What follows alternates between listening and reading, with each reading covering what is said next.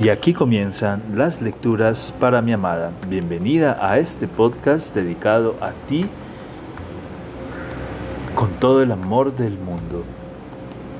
Continuamos con la lectura de el texto llamado La embriaguez de la metamorfosis del gran escritor austriaco Stefan Zweig. Bienvenida.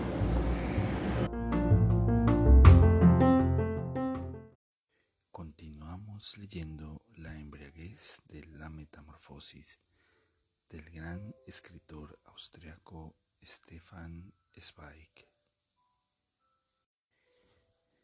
Ferdinand regresa pálido y nervioso. Dos arrugas afiladas se perfilan a la izquierda y a la derecha de sus labios. Está temblando. ¿Qué pasa? pregunta Christine, todavía acurrucada en la cama. Cuando él enciende la luz, se asusta al verse semidesnuda y en un gesto involuntario se cubre con la manta. Nada, contesta Ferdinand y la respuesta sale como un silbido maligno de entre los dientes. Una patrulla. Están registrando el hotel. ¿Quién? La policía. ¿Vendrán aquí? Quizás es probable, pero no tengas miedo. Pueden hacernos algo porque estoy contigo no, no tengas miedo. Llevo la documentación encima y me inscribí correctamente en la recepción. O sea que no tengas miedo, que yo me encargo. Ya lo viví en el asilo de Favoriten. Es una mera formalidad, pero su rostro vuelve a ponerse oscuro y anguloso. Pero estas formalidades siempre se refieren solo a nosotros y a veces le cuestan el pescuezo a un, a un pobre diablo. Solo a nosotros nos despiertan de noche, solo a nosotros nos asusan como a perros. Pero no tengas miedo, que yo lo arreglo. Ahora vístete. Apaga la luz.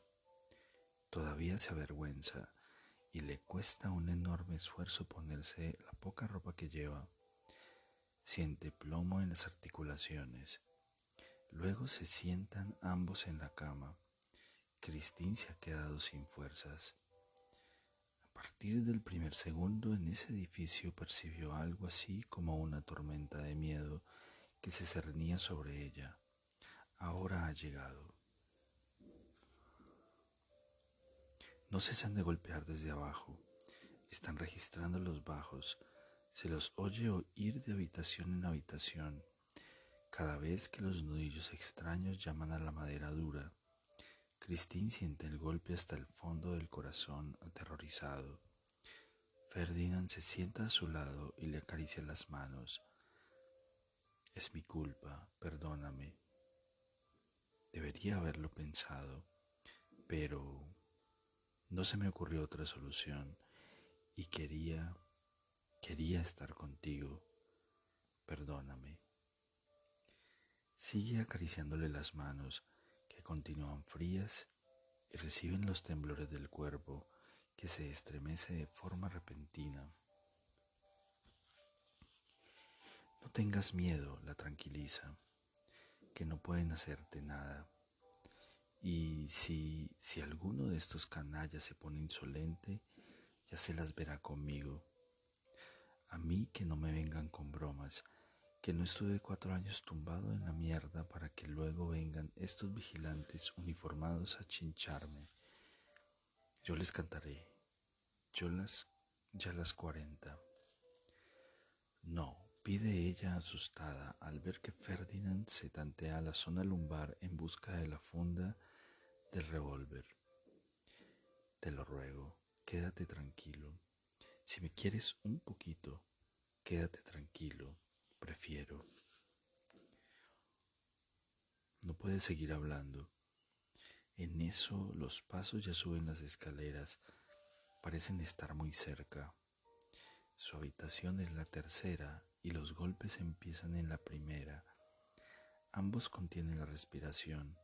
Pues la puerta delgadísima permite escuchar cualquier sonido. Registran la primera habitación con rapidez y llegan a la segunda. Pum, pum, pum. Tres veces llaman a la puerta y alguien la abre de golpe y grita con voz de borracho perdido. No tenéis nada que hacer salvo molestar a personas decentes por la noche. Sería mejor que buscarais a los asesinos.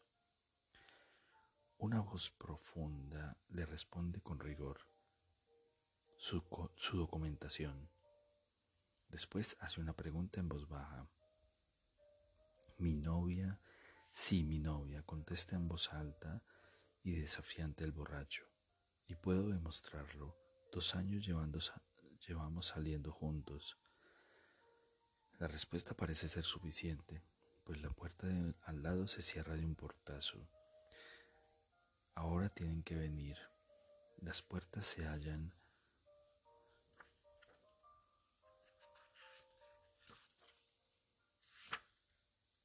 a cuatro, cinco pasos de distancia. Ya vienen. Tap, tap, a Cristín se le para el corazón. Llaman. Ferdinand se acerca con tranquilidad al inspector de policía, el cual se ha quedado discretamente en el umbral. De hecho, el inspector tiene una cara amable, ancha, redonda, con un bigotito coqueto, pero el cuello del uniforme, muy apretado, bombea demasiada sangre de ese rostro jovial. Se lo puede imaginar fácilmente vestido de paisano o en manga de camisa. Menear sentimentalmente la cabeza mientras suena la música de vals, pero esta vez arquea las cejas con severidad y pregunta, ¿lleva documentos encima? Ferdinand se le acerca aún más. Tenga, y también están aquí los papeles del ejército quien los tiene no se extraña de que le pasen toda clase de porquerías porque está acostumbrado.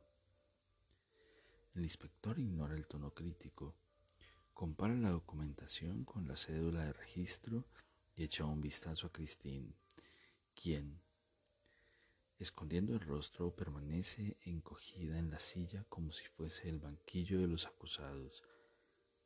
Baja la voz. ¿Conoce usted personalmente a la señora? Quiero decir, ¿la conoce usted de hace tiempo?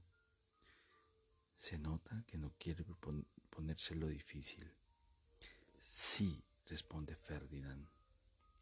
El inspector le da las gracias, saluda y se dispone a marcharse, pero Ferdinand, temblando de ira al ver a Cristina allí sentada, humillada y solo rescatada a merced de su respuesta afirmativa, da un paso hacia él. Solo querría saber si estos registros nocturnos también se deslizan, se realizan en el Hotel Bristol o en los otros hoteles de la Avenida Ring, o si solo se efectúan aquí. El inspector pone cara de póker y contesta con desprecio. No he venido a darle información de nada sino a cumplir con mi deber. Pero alégrese, usted de que no investigue a fondo, porque los datos relativos a su señora, hace hincapié en la palabra, a su señora en la cédula de registro bien podrían no ser exactos. Ferdinand aprieta los, los dientes, tiene que contenerse y junta las manos y sus espaldas para no abofetear al representante de la ley. Pero el inspector acostumbrado a tales estallidos de cólera, al parecer cierra la puerta con toda calma. Ferdinand se detiene y se queda mirando la puerta.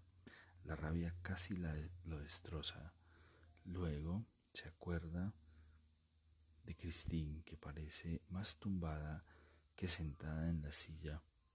Es como si hubiera muerto de miedo y no hubiese regresado todavía a su cuerpo. Ferdinand le acaricia nuevamente el hombro. Ya ves, ni siquiera preguntó tu nombre. En efecto, solo se trataba de una formalidad. Lo malo es que, lo malo es que te perturben la vida con estas formalidades y al final destruyan. Y al final te destruyan. Hace ocho días leí, ahora me acuerdo, que una se tiró por la ventana por miedo a que le la llevaran a la comisaría y su madre se enterara.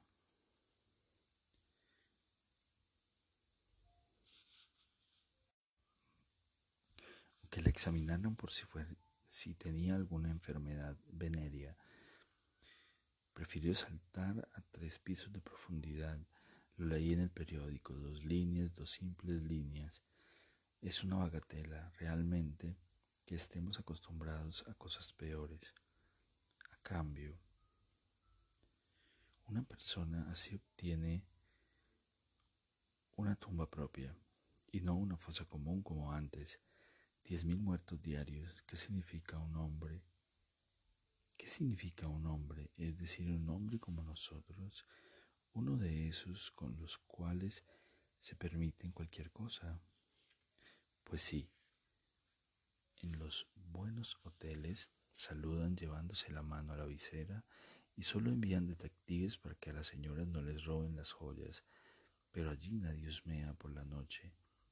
En las palabras, en las habitaciones de los buenos burgueses, pero yo no tengo de avergonzarme. Christine se inclina todavía más, de forma inconsciente recuerda las palabras de la clínica de Mannheim. De noche van y vienen, de puerta en puerta. Recuerda las camas amplias y niveas, la luz matutina, las puertas que cierran con facilidad y sin hacer ruido, como si fueran de goma. Las alfombras blancas y el florero junto a la cama.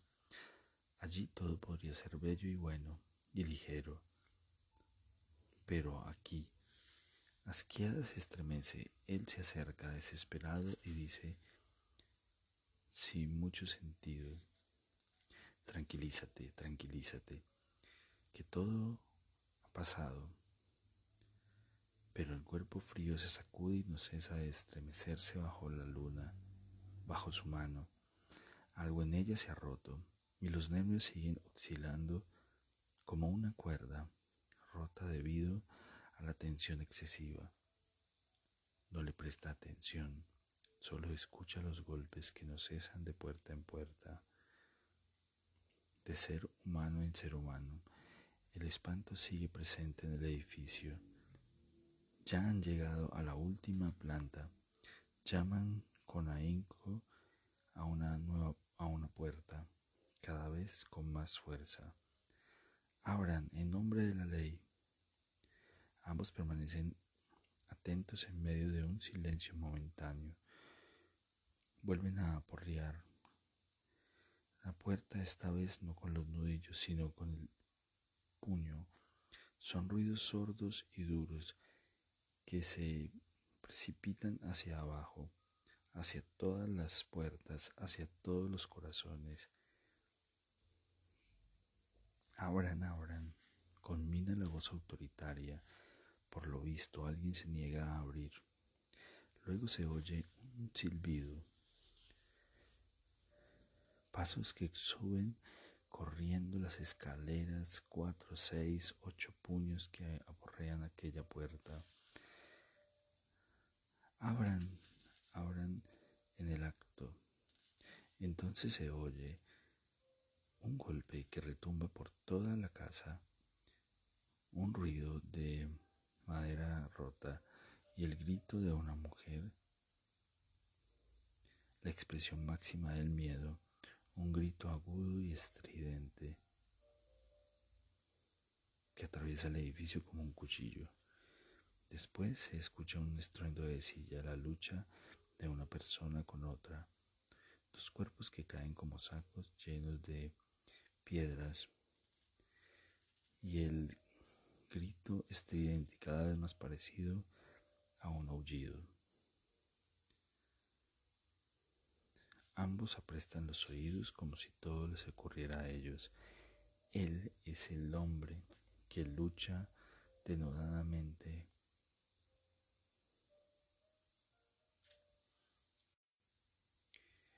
Ambos aprestan los oídos como si todo les ocurriera a ellos. Él es el hombre que lucha denodadamente con los policías. Ella es la mujer que grita furiosa y se me desnuda, que se debate sollozando, agarrada por las manos expertas de la policía, y en ese momento el grito estridente se oye con terrible claridad. No iré, no iré, dice chillando, sollozando y espumajeando. Se oye ruido de vidrios rotos. Alguien debe de haber roto una ventana. Ella, esa mujer animal, perseguido y extraño. Ya la han agarrado entre dos o entre tres. Ambos lo perciben y la arrastran. Debe de haberse tirado al suelo. Se oyen pantaleos y los jadeos a través y ahora la bajan por las el grito suena cada vez más asfixiado y se extiende poco a poco. No iré, no iré, suéltenme, socorro. Luego llegan abajo. El automóvil se pone en marcha. Ya la han puesto a buen recaudo. Hay una amistad hay un animal preso en el saco. Vuelve a reinar el silencio, mucho más silencioso que antes. El espanto flota sobre la casa como una nube espesa. Ferdinand intenta abrazar a Christine, la levanta de la silla y le besa la frente fría, pero ella se queda en sus brazos lánguida, húmeda y muerta, como una hogada. La besa, pero los labios están secos y no se despiertan. Intenta sentarla en la cama. Ella cae, vacía, inerme y perturbada. Ferdinand se inclina y le acaricia el cabello. Por fin abre los ojos. Vete, ordena con un suspiro. Llévame, que no lo aguanto, no lo aguanto ni un segundo más. Y de repente, en un ataque de, histeria, cae rodillas ante él. Llévame, por favor, llévame lejos de esta casa maldita. Él intenta tranquilizarla. ¿A dónde quieres que vayamos, niña? No son ni siquiera las tres y media curules. Hasta y media y tu tren sale a las cinco y media. ¿A dónde quieres que vayamos?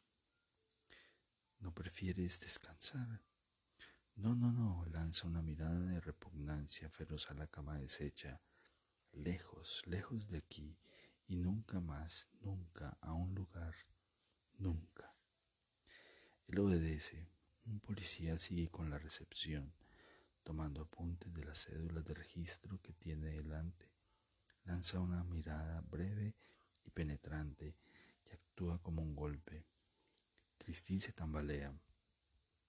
Ferdinand debe sujetarla, pero el inspector ya se ha inclinado de nuevo sobre los papeles y en el momento en que percibe la calle, el aire y la libertad, Christine respira hondo como si hubiesen vuelto a regalarle la vida. Y aquí terminan las lecturas para mi amada. Espero este capítulo haya sido de tu agrado. Te amo, te amo con todo mi ser, todo mi corazón.